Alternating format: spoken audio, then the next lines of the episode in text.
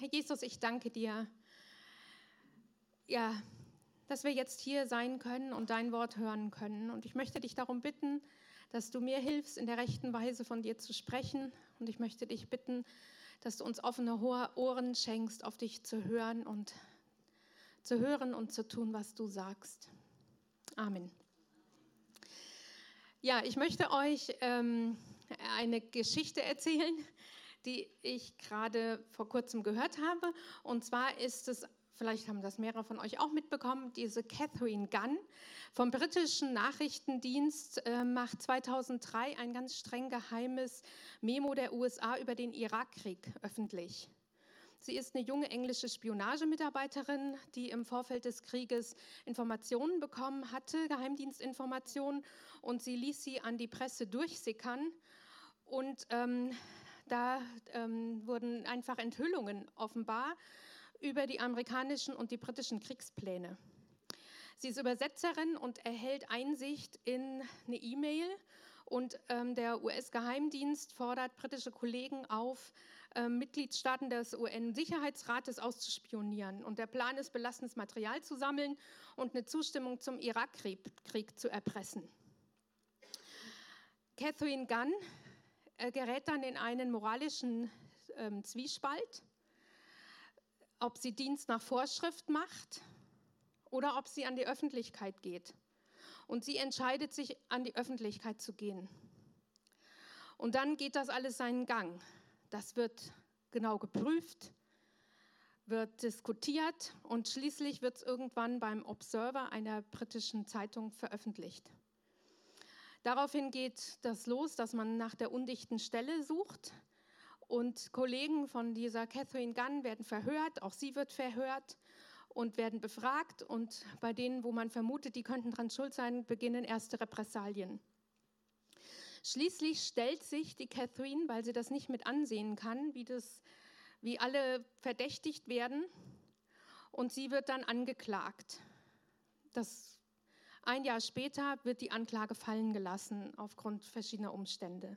Und diese Geschichte wurde verfilmt und wurde kürzlich im ZDF gezeigt unter dem Namen Official Secrets. Ich weiß nicht, ob das jemand von euch gesehen hat, zufälligerweise. Ich gucke auch selten eigentlich Fernsehen, aber den Film habe ich gesehen, weil mir das, ähm, mich das beeindruckt hat. So eine mutige Frau. Der Film hat mich echt gefesselt, weil sie in einem Dilemma war. Sie hat ihre, ähm, sie gefährdete ihren Job, sie gefährdete das Aufenthaltsrecht ihres Mannes, der ähm, ein Visum beantragt hatte. Und in ihrem Fall brachte es auch gar nicht so viel, denn der Krieg, da war schon viel einfach auch entschieden. Aber es war doch so, dass Wahrheit ans Licht kam und Fehlverhalten, Fehlverhalten von Verantwortungsträgern deutlich wurde ich habe da ein bisschen eben recherchiert und habe diese Dinge rausgefunden, auch nochmal, das ist eine wahre Begebenheit. Und ich, was mich so fasziniert hat, ist, dass an dieser Frau, da wurden ähm, Tugenden deutlich. Aufrichtigkeit, Gerechtigkeit, Standhaftigkeit. Und ich habe mich gefragt, wie diese Frau so stark sein konnte, dass sie die ganzen Anfeindungen, die dann auch kamen und dieses alles, wie sie das ertragen konnte. Und ich habe dann gelesen, dass sie in einer christlichen Missionarsfamilie aufgewachsen ist. Und sie hat eine christliche Schule besucht. Dann wusste ich, okay, deswegen konnte die das. Wir stehen vielleicht vor nicht so großen Entscheidungen. Ähm, aber wir haben jeden Tag viele kleine Entscheidungen zu treffen. Sagen wir die Wahrheit oder verschweigen wir sie? Manchmal sind es große Entscheidungen, die wir treffen müssen, manchmal sind es kleine. Woher wissen wir, wie wir handeln sollen? Gibt es Maßstäbe, Regeln, die uns helfen?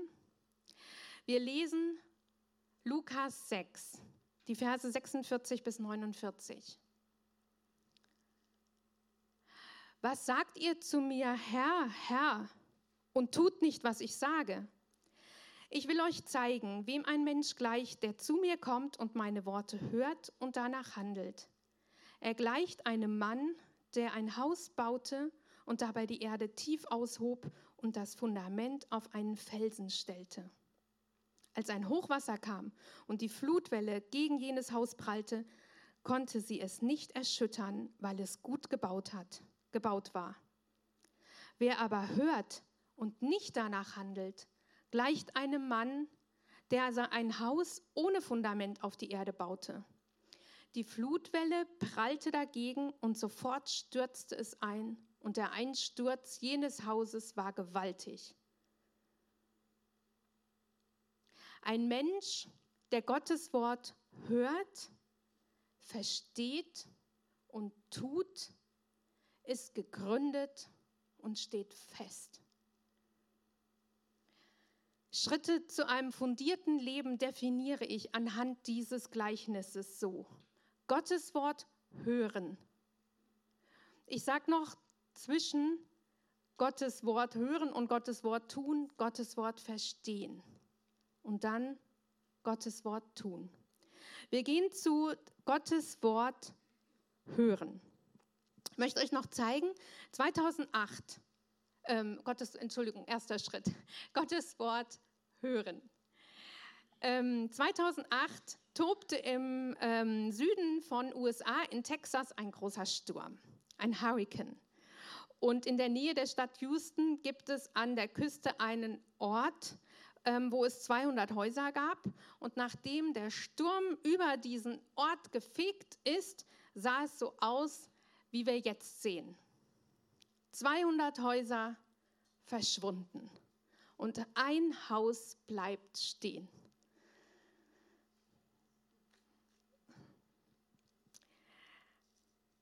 Als Jesus dieses Gleichnis bringt von diesem Hausbau, ist das ähm, der Kontext wie folgt. Jesus war umringt von seinen Jüngern Jesus war umringt von anderen Menschen. Sie waren gekommen, um ihn lehren zu hören, um geheilt zu werden. Er predigt ausführlich, er predigt über die Seligpreisungen, er spricht von der Liebe zu den Feinden, die wir brauchen. Er spricht darüber, dass wir andere nicht verurteilen sollen. Er ähm, schließt ein Gleichnis an von den Früchten und er schließt dann diese Predigten ab mit dem Gleichnis des Hausbaus. Unmittelbar davor spricht er davon, dass ein guter Mensch gute Taten hervorbringt und ein böser Mensch böse Taten. Ein guter Mensch bringt Gutes hervor und ein böser Mensch bringt Böses hervor. Und dann heißt es, was nennt ihr mich, Herr, Herr, wenn ihr doch nicht tut, was ich sage? Und es gibt also einen direkten Zusammenhang zwischen den Früchten und dem Hausbau. Es geht bei allen diesen Dingen darum, achte darauf, wie du lebst. Gutes tun bringt ein stabiles Fundament und bewahrt vor Einsturz. Wenn mich jemand gefragt hätte, was ich denke, was passiert, jetzt einfach so, ohne jetzt über ein Gleichnis oder über diese Predigt jetzt nachzudenken, wenn mich jemand gefragt hätte, was ich muss ich tun, dass ich stabil lebe, dass ich resilient bin, dass ich ähm, Standfestigkeit entwickle, eine gefestigte Persönlichkeit, dann hätte ich, glaube ich, gesagt, ganz einfach, werde dir einfach bewusst, dass Christus in dir ist, dass er dich liebt, dass du sein Kind bist, dass er dich immer bewahrt, dass er alles zum Guten für dich wendet und so weiter. Davon lese ich hier aber nichts. Die Voraussetzungen, die Jesus hier nennt, sind Gottes Wort hören und tun. Im Gleichnis ist das das, was beide machen. Der, dessen Haus einstürzt und der, dessen Haus ähm, äh, stabil ist. Erster Schritt, Gottes Wort hören. Das machen beide. Wie kann ich Gottes Wort hören? Ich meine, das ist eigentlich relativ einfach. Ähm, alle Schrift ist von Gott eingegeben. Wir haben das am Donnerstag im Alpha-Kurs betrachtet. In der Bibel finden wir Richtlinien für unser Leben. Gebote, Grenzen, die aus Liebe gesetzt werden, die uns Richtlinien geben. Der einfachste Weg, das zu hören, Gottes Wort zu hören, ist regelmäßig in der Bibel zu lesen. Im Neuen Testament ist in den Evangelien aufgeschrieben, was Jesus getan hat was er gesagt hat. Die Briefe nehmen Bezug darauf. Alle Schrift ist von Gott eingehaucht. Alles, was wir lesen, da kann ich Jesus erkennen, ich kann Gott kennenlernen. Und da ist es gut, gute Gewohnheiten zu entwickeln und jeden Tag in der Bibel einfach zu lesen. Ähm, dafür ist es hilfreich, eine gute Übersetzung zu nehmen und zu sagen, ähm, ich lese jeden Tag zum Beispiel in der Bibel. Wenn ich jetzt dieses Haus, das Lebenshaus so baue und ich denke jetzt einfach an diesen ersten Schritt, den ich habe, dann baue ich vielleicht einfach, indem ich, das ist wie gesagt das, was beide tun. Erster Schritt, Gottes Wort hören. Bibel lesen. Ein Stein ist Bibel lesen. Auf jeden Fall wichtig für alle. Gottesdienstbesuch. Wichtig für beide. Erster Schritt ist das. Gottes Wort hören, verstehen. Und dann kann ich Schritt für Schritt das eben umsetzen, was ich als erstes verstanden habe.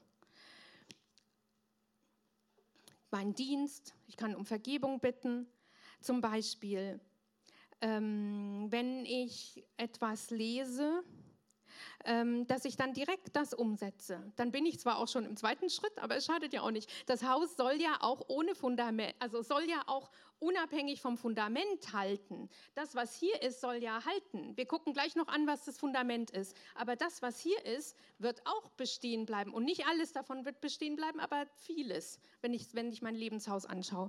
In Jakobus 1, Vers 22 bis 24 heißt es, Werdet Täter des Wortes und nicht nur Hörer, sonst betrügt ihr euch selbst. Wer nur Hörer des Wortes ist und nicht danach handelt, gleicht einem Menschen, der sein eigenes Gesicht im Spiegel betrachtet. Er betrachtet sich, geht weg und schon hat er vergessen, wie er aussah. Das heißt ganz einfach, wenn ich also in der Bibel lese, zum Beispiel, ich soll, redet kein nichts Schlechtes über den anderen.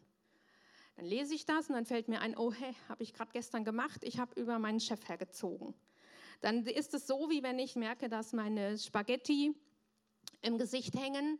Ich betrachte mich im Spiegel, sehe, das ist nicht richtig. Und dann kann ich aber hingehen und kann das wegmachen, kann Gott um Vergebung bitten und kann darauf achten, dass ich in Zukunft ordentlicher esse, beziehungsweise eben das nächste Mal, wenn die Kollegen über den Chef sprechen, dass ich eben nicht mitmache, vielleicht sogar dagegen halte. Ein Mensch, der Gottes Wort hört, versteht und tut, ist gegründet. Und dieses Hören ist, ich, ist eigentlich unmittelbar mit dem Tun verknüpft. Deswegen habe ich es jetzt auch schon direkt in das erste mit reingenommen. Den zweiten Schritt will ich nennen, Gottes Wort verstehen. Und zwar deshalb, wenn ich fragend in der Bibel lese, bekomme ich ja Antworten. Dann kann ich mich fragen, wie ist Gottes Charakter? Hilft mir das bei einer Entscheidung? Wenn ich zum Beispiel überlege, ob ich die Wahrheit sagen soll, die aber jemanden wehtut, oder ob ich lieber den Nächsten liebe und eben ihm was Freundliches sage, dann habe ich schon ein Dilemma. Auf der einen Seite ist da die Wahrheit auf der anderen Seite ist da die Nächstenliebe. Und wenn ich dann viel lese in Gottes Wort und darüber nachdenke, dann finde ich vielleicht so Aussagen wie Matthäus 7, Vers 12, geh so mit den anderen um, wie du dir wünschst, dass sie mit dir umgehen. Dann kann ich nachdenken, was würde ich mir denn wünschen, wenn, ich, wenn, wenn der Nächste so wäre? Würde ich mir wünschen, dass er mir die Wahrheit sagt oder soll er einfach schweigen aus Nächstenliebe vielleicht? Was ist dann Liebe in dem Fall? Wie mache ich das? Und so kann ich nachdenken und verstehen. Und ich glaube, bevor ich Gottes Wort tue und richtig tiefer grabe, muss ich verstehen. Ähm, vom Gleichnis des Hausbaus wird auch in Matthäus 7 berichtet. Und hier steht es noch entscheidender im Zusammenhang mit der Frage, was eigentlich entscheidend für Christen ist. Und da heißt es nämlich, nicht jeder, der zu mir sagt, Herr, Herr, wird in das Himmelreich kommen, sondern wer den Willen meines Vaters im Himmel tut. Und hier zeigen, zeigt uns das den Schlüssel. Was ist der Wille Gottes? Was, was, was, meint Jesus, wenn er was schreibt? Was sagt, was meint Jesus, wenn er was sagt? Was ist das? Und wenn ich damit anfange, mir darüber Gedanken zu machen, dann fange ich an, hier zu graben. Ich meine, das Bild ist jetzt ein bisschen schwierig. Ich habe jetzt hier schon das Haus und ich fange jetzt an, ein Fundament zu graben. Ist mir schon klar, dass das so eigentlich nicht geht. Also hier haben wir die Erde und hier fängt jetzt jemand an zu graben. Denken wir uns diesen Schritt vorher. So, und dann gehe ich hier mit einer Schaufel hin und hole die Erde raus und fange an nachzudenken, was meint Jesus? Was ist der Wille Gottes? Das heißt in Matthäus 5, wenn eure Gerechtigkeit nicht größer ist als die der Schriftgelehrten der Pharisäer, werdet ihr nicht in das Himmelreich kommen. Was sagen die Schriftgelehrten und die Pharisäer? Tu das, tu dies, du musst das tun und das darfst du nicht tun. Musst am Sabbat darfst du nicht so viele Schritte gehen. Du musst gucken, dass du den Aufzug nicht benutzt. Du musst das tun und jenes. Und Jesus sagt, ihr beschwert sie es, das ist nicht das, was Gott will, uns beschweren mit Geboten. Es geht um den Geist des Gesetzes. Warum wurde was geschrieben? Was meinte Jesus damit? Wir wissen bei den Geboten, da ging es darum, einfach das Miteinander zu regeln, das Miteinander untereinander und das Miteinander mit Gott. Und ja, in Malachi 1 heißt es, wenn ich der Herr bin, wo bleibt die Furcht vor mir? Ihr bringt Opfer dar, aber die sind blind und taub und wertlos. Ihr erfüllt zwar das Gebot, aber halbherzig und lieblos. Wäre doch jemand da, der euch daran hindern würde. Das sind harte Worte.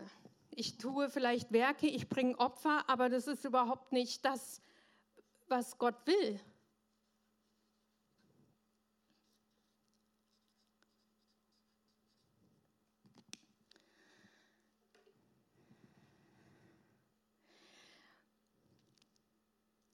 Nicht die Tradition, sondern der Geist Gottes ist das, was entscheidend ist. Und ich glaube, wir müssen lernen, genau zu unterscheiden. Was ist die Tradition? Was ist das, was ich gelernt habe?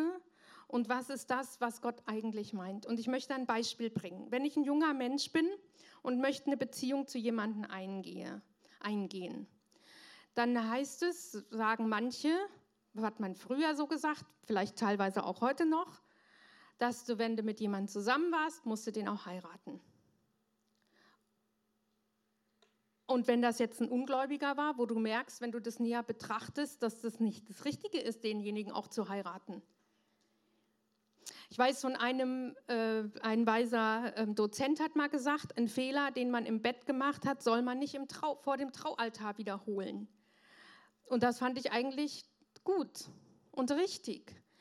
Ich glaube, das ist das, die große Schwierigkeit. Was ist jetzt das, was wirklich nur Tradition ist, was ich gelernt habe, vielleicht von Kind auf oder in, in, in, in, dem Umfeld, wo ich war? Und was ist das, was Jesus wirklich meint? Wenn ich doch merke, ich bin in einer Beziehung mit jemandem, der mich von Gott wegbringt, soll ich dann denjenigen heiraten? Ich glaube, das ist gut dann zu sagen, nein, wichtiger ist, dass ich mein Leben jetzt so führe, dass ich es ordne, dass ich mich trenne und dass ich dann überlege, wie geht es jetzt weiter. Versteht ihr, was ich meine? In Gottes Wort heißt es, wir sollen uns nicht mit Ungläubigen einlassen. Ich meine, ich bin in einem Dilemma. Ich habe was getan, was nicht richtig war. Auf der einen Seite heißt es, ich soll mich nicht mit Ungläubigen einlassen. Das ist genau das, was ich meine. Wir sind so oft in so Dilemma drin. Was ist jetzt wichtiger? Welches Gebot soll ich jetzt halten? Und da muss ich sauber trennen und muss fragen und überlegen, was entspricht dem Willen Gottes für mein Leben. Und ich glaube, da hilft es, darüber nachzudenken, was zum Beispiel in fünf Jahren ist oder was in zehn Jahren ist oder was mal sein wird, wenn ich, ähm, ich, wenn ich an meine Kinder oder Enkel denke. Befiehl deine Wege Gott an, geh keine Kompromisse in dieser Richtung ein. Er sagt, dass er dir geben wird, was dein Herz sich wünscht. Und er weiß es auch am besten, was eigentlich unser Herz sich wünscht. Was ist Gottes Wille für mein Leben? Ich möchte noch ein Beispiel bringen. Ich weiß von einer Frau, von einer gläubigen Frau, die lebt in schwierigen Verhältnissen. Die Familie hat wenig Geld, sind mehrere Kinder und der Mann kämpft mit dem Alkohol. Diese Frau geht hin und entscheidet sich, diese Familie zu verlassen, zieht in eine andere Stadt, weil sie dort sich voll und ganz auf die Arbeit in der Gemeinde konzentrieren will. Dass sie in der Gemeinde mitarbeitet und dass sie da in Gottesdienst geht, das ist alles richtig. Aber es kann doch nicht wahr sein, dass sie ihren eigenen Mann verlässt und ihre Kinder verlässt, um das zu tun. Weißt du, manchmal denke ich, wir sind so beschäftigt mit, unseren, mit unserem frommen dass wir gar nicht mehr merken, was so der Kern des Evangeliums doch ist und, und auch unsere Berufung als Christen ist. Unsere Berufung ist doch für unsere Familie da zu sein, dass wir Einheit, Frieden in unserer Familie erstmal haben, dass wir uns kümmern um unsere Kinder und dann auch, wenn unsere Möglichkeiten das ermöglichen, eben in der Gemeinde mitarbeiten und so weiter. Aber das, was das Wichtigste ist, dass das das Wichtigste erstmal bleibt. Ähm, noch ein anderes Beispiel. In der Bergpredigt spricht Jesus viel davon. Ähm, ihr habt gehört, dass zu den Alten gesagt worden ist, Matthäus 5, Vers 33, du sollst keinen Meineid schwören, du sollst halten, was du dem Herrn geschworen hast. Ich aber sage euch, schwört überhaupt nicht, weder beim Himmel, denn er ist Gottes Thron, eure Rede sei ja, ja, nein oder nein und nein. Und was darüber hinausgeht, stammt vom Bösen regelrecht. Hier geht es jetzt nicht um ein Gebot oder um ein Verbot, sondern es geht darum, wie, dass, du, dass das, was du sagst, darauf Verlass ist. Dass wenn man mit mir redet, das ist das, was ich mir wünsche, dass man dann weiß, wo man bei mir dran ist. Dass ich nicht rumeiere und überlege, hm, hm, hm, wie könnte ich denn das jetzt sagen, ohne irgendwie zu deutlich zu werden, sondern dass ich aufrichtig bin und sage, so habe ich es gemacht, da stehe ich auch dazu oder eben so habe ich es gemacht und es war falsch oder richtig, je nachdem. Und Aufrichtigkeit ist eine Tugend. Und ich glaube, das hilft uns vielleicht, mit Tugenden uns zu beschäftigen. Ich bringe jetzt hier so ein bisschen den Bogen. Normethik oder Pflichtenethik, Gebote, Verbote helfen uns, schon in den groben Zügen auf jeden Fall. Aber manchmal helfen sie nicht weiter, gerade wenn es auch widersprechende Sachen sind. Und dann hilft uns ein Blick auf Tugenden, zu überlegen, was, was ist richtig. Philippa 4, Vers 8. Im Übrigen, Brüder und Schwestern, was immer wahrhaft, edel, recht, was lauter, liebenswert, ansprechend ist, was Tugend heißt und lobenswert ist, darauf seid bedacht. Schaut, was auch bei euren Mitmenschen als Tugend gilt. Was hat einen guten Ruf? Was ist anständig? Wenn ich zum Beispiel meine Eltern pflegen würde, wenn jemand seine kranken Eltern pflegt, das wird bewundert, auch von Ungläubigen. Das ist eine Tugend und das entspricht auch diesem Gebot, du sollst deine Eltern ehren. Bei der Beurteilung der Ältesten werden uns im Neuen Testament Tugenden aufgezählt. Zum Beispiel in 1 Timotheus 3, wo genannt wird die Besonnenheit, Gastfreundlichkeit. Oder es heißt da, dass es wichtig ist, Ordnung in der eigenen Familie zu haben. Und wenn ich zum Beispiel erkannt habe, dass es wichtig ist, einen Partner zu heiraten, der Jesus nachfolgt, dann sollte ich dem gehorchen. Wenn ich verstanden habe, dass Gott möchte, dass ich meine, mich um meine Familie kümmere, dann sollte ich einfach auch das tun. Und diese Tugenden, Gerechtigkeit, Liebe, Hoffnung, Demut, Standhaftigkeit und Treue kann ich üben, indem ich sie praktiziere, indem ich mich darin übe. Üben, wie geht das? Wenn ich jetzt an das Beispiel von der Aufrichtigkeit zurückdenke, indem ich es einfach mache. Wenn ich was gefragt werde, was mir ein bisschen unangenehm ist, ja, dann sage ich halt einfach mal, wie es war oder wie es ist auch wenn es mir gerade peinlich ist. So übe ich. Und diese Tugenden können mir eine Richtschnur werden für diese Entscheidung, wo es nicht so klar ist, wo die Gebote nicht so eindeutig sind. Und deswegen, das war mein Punkt mit dem Verstehen. Gottes Wort verstehen. Und wenn ich an die Tugenden auch noch denke, dann ist es irgendwie wisst ihr, was auch die wichtigsten Tugenden im christlichen Glauben sind? Das ist Glaube, Liebe, Hoffnung. Und alles, was ich tue aus Glauben, Lieben und Hoffnung, das ist das, was tatsächlich nachher Bestand hat. Aber jetzt gehe ich erstmal weiter zu Gottes Wort tun. Wenn ich erkannt und verstanden habe, was Gottes Willen ist, dann ist es entscheidend, dem auch zu gehorchen. Am Ende der Zeit werden viele kommen und sagen, haben wir nicht in deinem Namen Wunder und Zeichen getan? Und Jesus sagt, ich kenne euch nicht. Es geht nicht darum, dass wir Jesus unseren Herrn nennen, sondern dass wir seinen Willen tun. Und wenn ich diese Verse noch weiter betrachte, dann kann ich auch sehen, zum Beispiel, ja, ähm, Zeichen und Wunder. Haben wir nicht in deinem Namen Wunder und Zeichen getan? Ich nehme das hier mal mit rein. Wunder, Zeichen.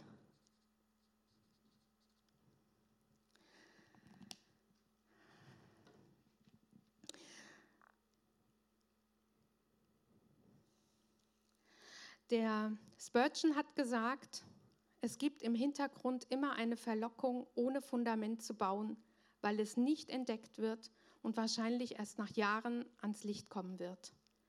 Die Arbeit am Fundament geschieht ohne jeden Einblick. Das Haus kann aufgerichtet werden. Es kann jahrelang einen guten Dienst tun. Es kann eine Zeit lang ohne Fundament stehen. Häuser ohne Fundament stürzen nicht sofort ein. Sie stehen oft jahrelang. Niemand weiß wie lange. Vielleicht werden sie bis zur letzten großen Flut mit aller Behaglichkeit bewohnt werden. Nur der Tod wird so manchen Betrüger entlarven. Und es kann sein, dass mein Leben nach außen hin betrachtet wunderbar aussieht. Da sind tolle Werke. Ich bringe Opfer. Ich habe Wunder. Ich habe Zeichen. Ich gehe in den Gottesdienst. Ich lese in der Bibel. Ich gehe in die Kleingruppe. Ich gehe in die Bibelstunde. Ich mache einen Alpha-Kurs. Ich mache, ich weiß nicht was alles. Es ist alles richtig. Aber es ist nicht das. Leben ohne Fundament sind schnelle Fortschritte, frommes Reden und frommer Schein. Und ich glaube, es könnte vielleicht eine Hilfe sein, wenn wir noch mal gucken in 1. Korinther 3, Vers 12 bis 14, um zu verstehen, was ist denn jetzt das Fundament? Ob aber jemand auf dem Grund mit Gold, Silber, kostbaren Steinen, mit Holz, Heu oder Stroh weiterbaut, das Werk eines jeden wird offenbar werden, denn der Tag wird sichtbar machen, weil es sich mit Feuer offenbart. Und das Werk eines jeden, wie das Werk eines jeden beschaffen ist, wird das Feuer prüfen. Hält das Werk stand, was er aufgebaut hat, so empfängt er Lohn. Gold, Silber, kostbare Steine oder Holz, Heu und Stroh. Was ist das? Gold, Silber und kostbare Steine.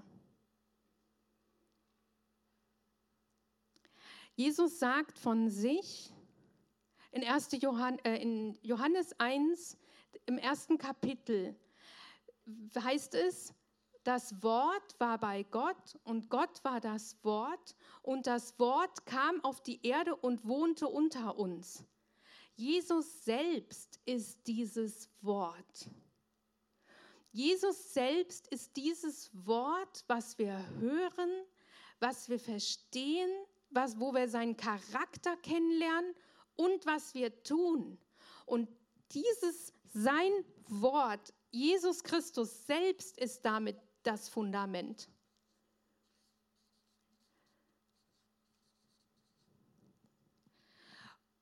Und die Eigenschaften Jesu sind, ach, mein Bild ist nicht schön geworden, Glaube, Liebe und Hoffnung. Und wenn wir in 1. Korinther gucken, wo es heißt, es wird einmal Prophetie, Zungenrede, alles wird vergehen. Und was wird bleiben?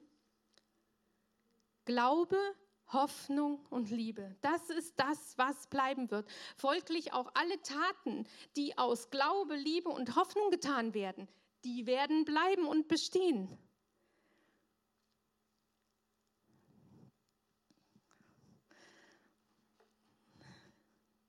Damit bin ich eigentlich am Ende. Was ist das Fundament unseres Lebens? Der erste Schritt ist, Gottes Wort zu hören. Das ist das, was jeder tut und das ist das, was wir machen sollten. Und dann geht es darum, zu graben und zu überlegen und zu verstehen, was steht in der Bibel drin? Warum steht das da? Was meint Jesus? Wer ist Jesus? Wie ist er? Was, warum heißt es da, wir sollen, äh, was weiß ich, den Nächsten lieben wie uns selbst? Was ist damit gemeint? Wie, wie, was heißt das, wenn ich jemanden ähm, die rechte Backe hinhalten soll oder die linke? noch zusätzlich. Was meint Jesus damit? Worum geht es? Die Gebote im Alten Testament, wofür sind die da? Was ist das? Und dann merken wir, es geht eigentlich um Liebe in dem Fall. Es geht darum, den Nächsten zu lieben und Gott zu lieben. Vor allen Dingen Gott zu lieben. Und ja, wenn ich an Hoffnung denke, das ist das, wenn ich schaue, was wird einmal in der Ewigkeit sehen. Das heißt zum Beispiel, lehre uns bedenken, dass wir sterben müssen damit wir recht leben. Die Hoffnung auf ewiges Leben lässt uns zurückdenken und unser Leben betrachten und sagen, ich baue so, dass es auch nachher noch Bestand hat. Wenn ich über diese Dinge nachdenke und über Jesus Christus nachdenke und die Dinge tue und da reingrabe, bekomme ich dieses Fundament. Das ist das, was ich heute Morgen sagen möchte. Und ich habe heute Morgen gedacht, es soll nicht einseitig sein. Es soll nicht sein, das, was ich alles tue. Das ist das Entscheidende. Aber ich glaube, wenn wir näher nachdenken, verstehen wir, Gottes Wort hören und tun meint nicht einfach nur die, Merk die Werke, sondern es meint, warum ich was tue. Und wenn ich ähm, Jesus Christus als das Fundament sehe, dann heißt es im aller, aller, allerersten Schritt vielleicht, dass ich Jesus bitte, in mein Leben hineinzukommen und dieses Fundament zu werden. Und dann kann ich anfangen, alle diese Dinge zu tun und das zu machen. Ja, wie sieht es aus? Ist das nachvollziehbar für euch? Schön. Ich denke, lasst uns aufstehen, lasst uns beten und ähm, mit diesem Wunsch einfach so zu Gott kommen.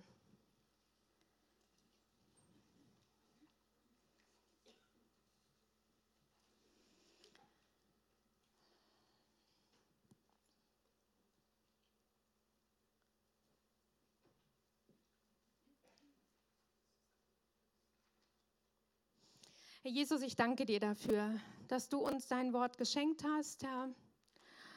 Und du weißt, wie es jedem jetzt geht, was uns alles im Kopf rumgegangen ist, wo wir vielleicht gemerkt haben, wir müssten eine Entscheidung revidieren.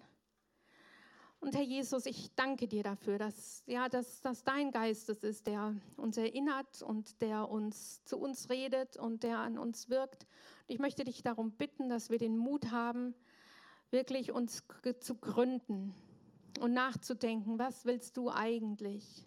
Was wünschst du dir eigentlich? Und dass ich wünsche mir, Herr Jesus, dass auch in uns der Wunsch besteht, dich von Herzen zu lieben.